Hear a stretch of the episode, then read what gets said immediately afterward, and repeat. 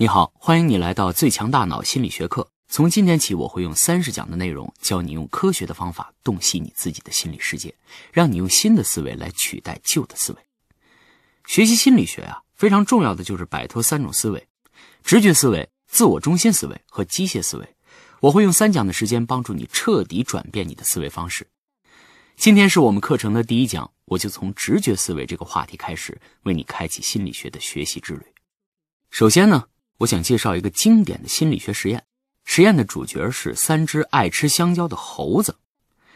说心理学家把三只猴子关在一个笼子里，而这个笼子的中央呢挂着一串香蕉。心理学家设定了一个规则：任何一只猴子如果去拿这个香蕉的话，另外两只猴子就会被电击。很快，猴子们就学会了拿香蕉是一个会给猴子群体带来麻烦的行为。所以，只要有一只猴子试图去拿这个香蕉，另外两只猴子就会去制止他，甚至将他暴打一顿。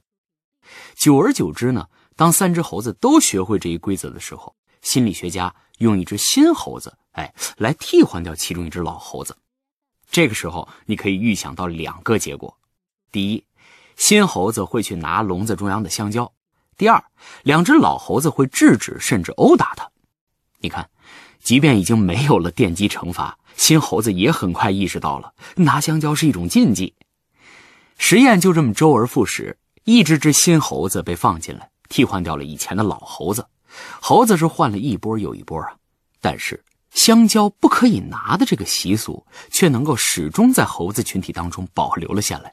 只要谁敢去拿香蕉，就会遭到另外两只猴子的攻击。哎，虽然新猴子并不知道这个香蕉为什么不能拿。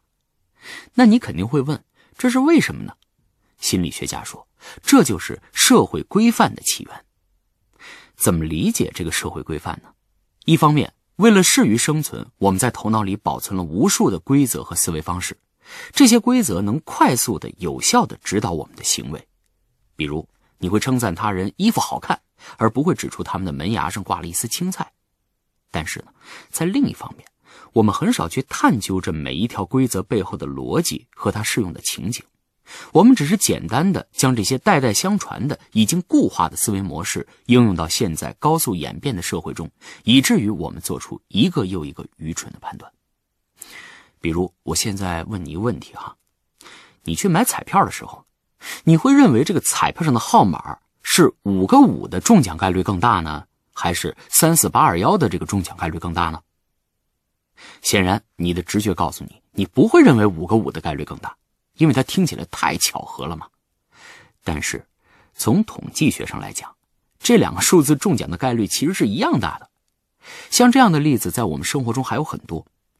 二零零二年诺贝尔经济学奖获得者心理学家卡尼曼就曾经说：“人都会假定自己的思维是理性的，但是人的大多数行为呢，都是非理性的。”我们做着很多自认为有道理、有逻辑、有理性的事，但实际上我们依靠的往往是自己的直觉。如果你还认为你自己在大多数时候是理性的，那么你不妨试试以下这个测试。有一位叫尼赫鲁的教授在一所美国大学里面任职啊。尼赫鲁这个人呢，精通梵文，订阅了《印度文化》这个期刊。每天晚上，尼赫鲁教授在家里边写诗。哎，他还有个癖好是收集佛像。好，现在我要问你，你觉得这个尼赫鲁教授他更有可能是一个印度文学教授，还是一个细胞生物学家？我相信你肯定会猜他是一个印度文学教授，对吧？这个问题太简单了，他具有一个印度文学教授该有的典型特征。你想想，能有几个细胞生物学家会精通梵文啊？有几个细胞生物学家会回到家之后去写诗，会去收集佛像啊？但事实上，如果你猜他是一个细胞生物学家，你赢的概率会更高。你肯定想问为什么呀？其实道理很简单，这是因为在整个美国只有一百个印度文学教授，但是呢，却有五万个细胞生物学家，这就是基础概率。虽然尼赫鲁教授的特征和印度文学教授的特征匹配度高达百分之九十，而与细胞生物学家的特征匹配度只有百分之五，但是。当你把这个匹配率乘以刚才说的基础概率之后，你就会发现，尼赫鲁教授是细胞生物学家的概率会是印度文学教授概率的二点七倍。这就是我们经常容易犯的一个错误，叫做忽略基础概率。当然，你可以说基础概率需要一些知识积累，我只要有了更多的知识和证据，就能做出更理性的判断。那么，我要给你进入又一个经典的心理学实验，请你设想这样一个场景：一个强大的国家，哎，入侵了一个弱小的国家。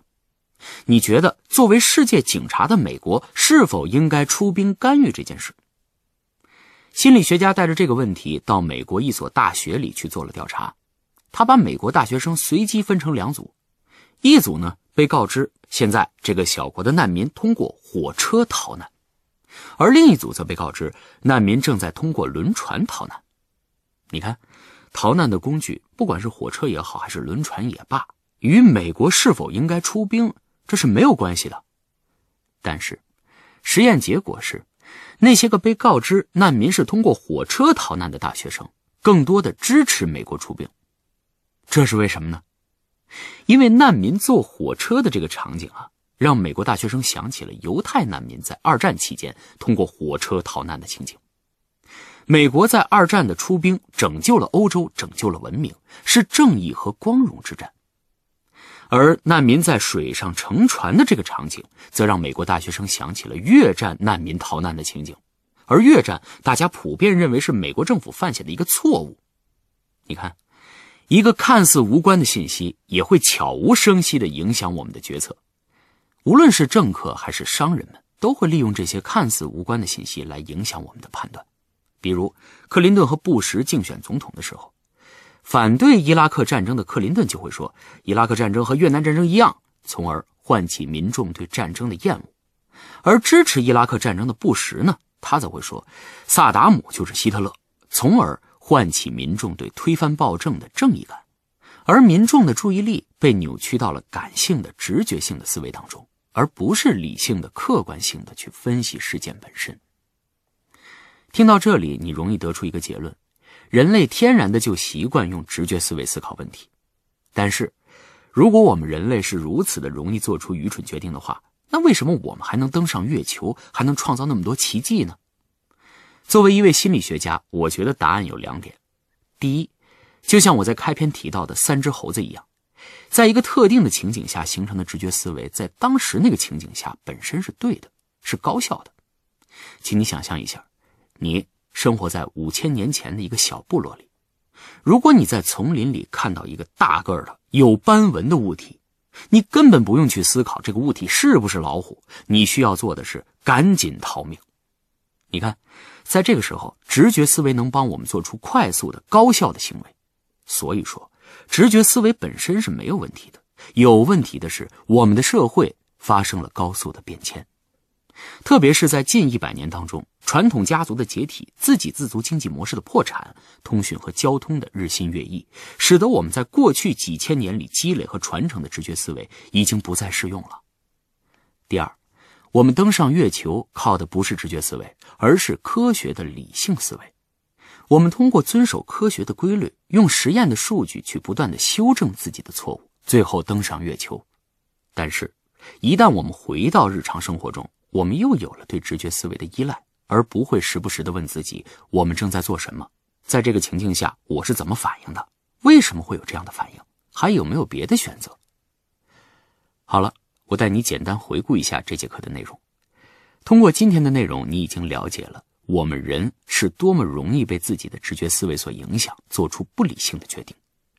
我要告诉你的是，学习心理学的最重要的目的之一，就是让你学会对传统、对权威、对惯例保持疑问，学会刨根问底的去追问为什么。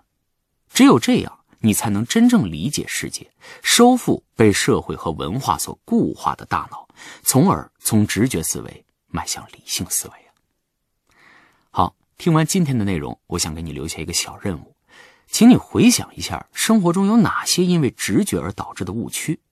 经常思考这个问题，会帮你离理性越来越近。欢迎你在留言区参与分享，我们下一讲再见。